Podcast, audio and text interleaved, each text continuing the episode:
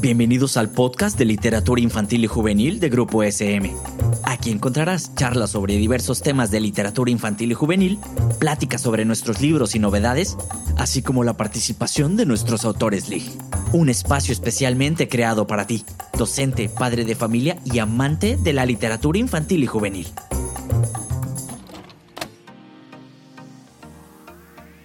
Hola, bienvenidos al podcast de literatura infantil y juvenil de Grupo SM México. Yo soy Juvenal Alcántara y estoy muy contenta de estar esta nueva temporada con ustedes y muy entusiasmada particularmente el día de hoy porque vamos a conversar con una de mis autoras favoritas, María Baranda sobre su libro Everest, una historia que tiene como protagonista a Romina, que gracias a la imaginación que tiene y una idea no tan buena, se mete en algunos líos una historia entrañable de amistad, de amor de familia y de aventura. Pero antes les voy a hablar un poquito de María Baranda. María Baranda es escritora mexicana. Algunos de sus libros de poesía son El Jardín de los Encantamientos, Moradas Imposibles, Narrar, Habido Mundo, Dylan y las Ballenas, Arcadia, Teoría de las Niñas, Cañón de Lobos, ha recibido diversos reconocimientos como el Premio Nacional de Poesía Aguascalientes en 2003, el Sabines Gatien La Point en Canadá en 2015, el Internacional de Poesía Ramón López Velarde en 2018. Sus libros se han traducido a diversos idiomas. Gran parte de su obra la ha dedicado a la infancia. Entre sus títulos están Silena y la Caja de Secretos, Marte y las Princesas Voladoras, Sol de los Amigos, Querido Pájaro, De la Vida de las Ranas, Máquinas Imaginadas, ¿Quién necesita amigos? Un ajolote me dijo, ¿qué te pasa? Temible monstruo, un abrazo, diente de león. Fue embajadora de la Feria Internacional del Libro Infantil y Juvenil en 2017. En 2019 recibió el Premio Iberoamericano de Literatura Infantil y Juvenil de la Fundación SM y acaba de ser nominada al Premio Astrid Lindgren Memorial Award. Actualmente es la tutora de poesía en la Fundación para las Letras Mexicanas. Querida María, bienvenida. Me da mucho gusto que estés con nosotros. ¿Cómo estás? Muy bien, muy contenta de estar con todos ustedes en SM, a quien considero mi casa. Pues a nosotros nos da mucho gusto que estés con nosotros, María, y justo para hablar de esta nueva obra, de Everest. Everest que trata temas eh, muy importantes, temas que involucran a la familia, pero también a los amigos. Eh, iniciando con ello, los abuelos son esta parte esencial en la vida de los niños, ¿no? ¿Y cómo es que nació este interés eh, por abordar el tema en Everest? ¿Surgió de alguna experiencia en específico? Sí, es casi una historia verdadera. Una de mis hijas, a quien está dedicado el libro, Jimena, en el kinder dijo que su abuela había muerto en el Everest. Y cuando fui a recogerla, todo el mundo me dio el pésame y la maestra me felicitó por haber tenido una madre alpinista. Yo volteé a ver a mi chiquita con ojos de corcholata y ella con una sonrisa de sol me dijo, ¿verdad mami? Y le dije, no fue precisamente eso lo que pasó. Pero bueno, ya en la casa platicamos y me dijo, es que ayer, ¿te acuerdas? Vimos la película del Everest. ¿No sería sensacional que mi abuela hubiera sido alpinista? Y le dije, sí, hubiera sido, pero además tu abuela todavía está viva. Qué padre, bueno, qué padre que, te hayas basado como en, una historia de hechos reales, porque al final eh, me lleva hasta, hasta este otro punto, ¿no? Eh, tanto como niños como, como lectores, ¿por qué crees que no son tan interesantes, perdón, estas historias sobre montañas y las proezas que se realizan para escalarlas? Yo creo que en la infancia, cuando somos niños, siempre queremos tener historias de héroes, historias ejemplares. Eso es lo que nos gusta. El Everest es la montaña más alta del mundo, ¿no? Entonces, por supuesto que tener a un alpinista que va a subir y además apropiarte de ese alpinista y decir que es de tu familia y ponerlo como tu abuela me pareció algo sensacional, ¿no? Como quién puede pensar que una abuela va a subir a la montaña más alta del planeta. Pero sí creo que es algo que de niños nos gusta, como irnos a lo grande, como poder llegar a la luna. Yo misma soñaba con ser astronauta cuando era chica, ¿no? Sí, totalmente de acuerdo. Y justo en la historia de Everest, al inicio, eh, Romina, que es la protagonista, no, no tiene mucho interés en hablar con su abuela, no tiene mucho interés de, de, entablar una conversación con ella, pero a lo largo de la historia poco a poco va cambiando este, este sentimiento, ¿no? por llamarlo de alguna manera. Eh, en tu opinión, ¿por qué es importante escuchar a nuestros abuelos? Eh, ¿Por qué es importante escuchar lo que nos pueden ofrecer por medio de sus historias y por medio de sus experiencias? Bueno, para mí los cuatro abuelos, los dos abuelos y las dos abuelas, fueron muy importantes. Por uno de ellos yo escribo, por el otro leo, por una de mis abuelas viajo y por la otra hago casas, o sea, construyo casas. Me encanta. Entonces sí tuve abuelos ejemplares, abuelos que contaban historias, abuelos que se movían por el mundo. No siempre son muy interesantes, a veces están lejos de nosotros, los abuelos, pero si uno se acerca, siempre tienen algo lindo que contar. ¿Por qué? Tuvieron más vida que nosotros, porque ellos llegaron antes, porque el mundo era distinto cuando ellos estaban y porque tienen una mirada muchas veces dulce y acogedora hacia nosotros. Y que siempre vamos a poder encontrar algo, ¿no? Algo en esas historias que nos va a identificar, ¿no? Eh, de, alguna u otra manera. Y también en este eh, transcurso de aventuras que tenemos cuando niños, eh, en el caso de Romina, tiene un aliado de aventuras, ¿no? Que es Juan. Este chico que explora el mundo de manera especial. Ahora sí, sin spoilers. ¿Nos podrías hablar un poco de este personaje y su fascinación por trepar las bardas? Ah, es que yo conocí a un Juan cuando yo era chica que se trepaba a cuanto árbol encontraba. Y jugábamos en la colonia donde vivíamos a no tocar suelo, ya fuera a través de los árboles o de las bardas que unían una casa con la otra. Solo una vez Juan se cayó y unos perros salieron corriendo. Ni les cuento lo que fue mi nervio de tratar de rescatarlo. Sí lo logré.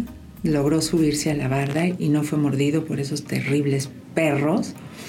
Pero Juan fue quien a mí me fue enseñando en la vida a cómo caminar, como se camina en la literatura, sin tocar nunca el piso. Qué bonito. Qué bonito que Everest esté construido justo como de experiencias, ¿no? Y de experiencias que nos hacen tan cercana la historia. Porque yo como lectora te puedo decir que, sentí como muy vívida la historia y, muy cercana, ¿no? A cosas que seguramente eh, en algún universo paralelo me podrían pasar.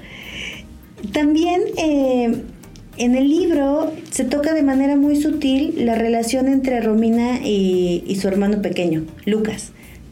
La llegada de este nuevo bebé acapara toda, toda la atención de los padres, de Romina, ¿no? Y entonces Romina a veces se siente un poco excluida. ¿Por qué consideraste importante abordar este tema en Everest? Yo necesitaba un personaje que me diera un contrapunto ¿no? Eh, ¿no? nada más que Romina fuera hija única, sino siempre que hay un hermano, y en este caso un hermano menor, pues el personaje y la historia se va a enriquecer más. Los hermanos menores muchas veces son muy molestos, sobre todo cuando acaban de nacer. Yo tuve tres menores cerca de mí y les puedo contar que le quitaban mucho tiempo a mi mamá, tiempo que yo consideraba que debía ser dedicado exclusivamente a mí. Entonces, por eso Lucas en la historia funciona como ese contrapunto, como ese eh, personaje que va a ayudar a que Romina también crezca un poquito a lo largo de la historia y acabe volteando a ver un poco mejor al hermano. Claro, y que, y que justo se ve el crecimiento del personaje, ¿no? De cómo inicia la historia de Romina a cómo la, termina. No vamos a, a terminar de spoiler, ¿verdad? Bueno, al escribir la narrativa, también de vez en cuando se puede colar la poesía. En Everest, ¿qué imágenes poéticas se te presentaban de manera natural para construir la historia de Romina y su abuela? Bueno, para la abuela y Romina yo creo que hay ciertos momentos en donde no se dice lo que se tiene que decir, pero se sabe lo que se está diciendo, ¿me entienden? Es el lenguaje metafórico, quiere decir que me estás entendiendo más allá de lo que yo estoy diciendo. Entonces, esa relación tiene el sustento de la poesía. No es que esté puesta en el lenguaje, sino que tiene esa fórmula un poco mágica que hay en los poemas. De todas maneras, un poeta siempre trabaja con los cinco sentidos puestos en la página. Entonces, en el libro yo siempre estoy viendo, oyendo, eh, saboreando. Por ejemplo, la bici tiene un color verde limón y Romina utiliza esa fórmula, esa palabra como conjuro verde limón, verde limón, porque le da seguridad. Y creo que ahí está mi parte poética trabajando. Qué bonito, María. Tú tienes una larga trayectoria escribiendo para niños. En todos estos años y con todas, tus, todas las experiencias que has tenido, ¿qué es lo más gratificante que te ha brindado ser escritora de literatura infantil?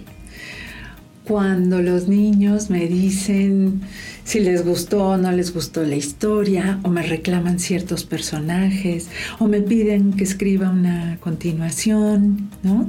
Por ejemplo, me ha pasado mucho con un libro de SM que se llama ¿Quién necesita amigos? Entonces, la cantidad de cosas que ha provocado esa gansa y ese gallo y cómo se han identificado los niños con esos personajes. Me han llegado cartas. Bueno, he visto la evolución de, en la lectura y cómo ha llegado hacia la escritura también. Entonces es muy emocionante provocar eso como escritor. Claro, y que mencionando quién necesita amigos da pie a qué te pasa. Exacto. Y escribí, ¿qué te pasa? Porque los niños me decían, ¿y este oso? Y fue un oso que metió la ilustradora Valeria Gallo en la historia de quién necesita amigos. Y llegó un momento en que yo dije, tengo que darle voz al oso, le tengo que inventar una historia. Y por eso existe ¿Qué te pasa? qué bonito. Ya estamos casi por terminar. Pero por último me gustaría eh, pedirte si puedes compartirnos algún consejo para los escritores que están incursionando en el maravilloso mundo de los libros para niños. Que jueguen mucho, que recuerden cómo jugaban y que abren todos sus sentidos, porque en el juego, en eso que hicimos, en ese columpio, en esa barda, en ese árbol, en ese ver con un telescopio al vecino o soñar que nos íbamos a las estrellas, ahí están las historias. Muchas gracias María. Ahora vamos a una sección de preguntas súper rápidas que me vas a decir lo primero que se venga a tu mente. En una palabra, ser escritora Lig es Felicidad. Si llegara un extraterrestre por primera vez a la Tierra, ¿qué, ¿qué, libro le regalarías? Hago de vos un cuerpo. Para leer, ¿eres del team té o café? Café.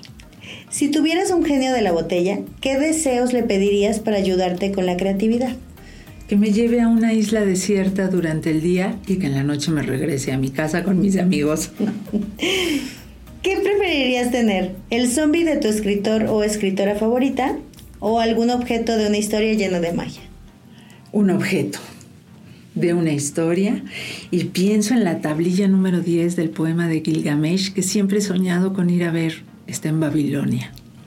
Muchas gracias, querida María.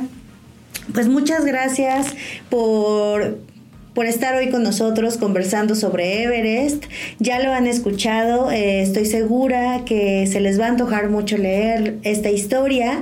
Los invitamos a que vayan deprisa a su librería más cercana a conseguir Everest. Lo van a encontrar en la colección El Barco de Vapor en la serie Azul DSM México. Muchas gracias y nos escuchamos en la próxima. Hasta luego. Gracias. Esto fue un podcast producido por Grupo SM. No olvides suscribirte al programa para que no te pierdas ninguno de los episodios. Síguenos en nuestras redes sociales y nos vemos en la siguiente ocasión.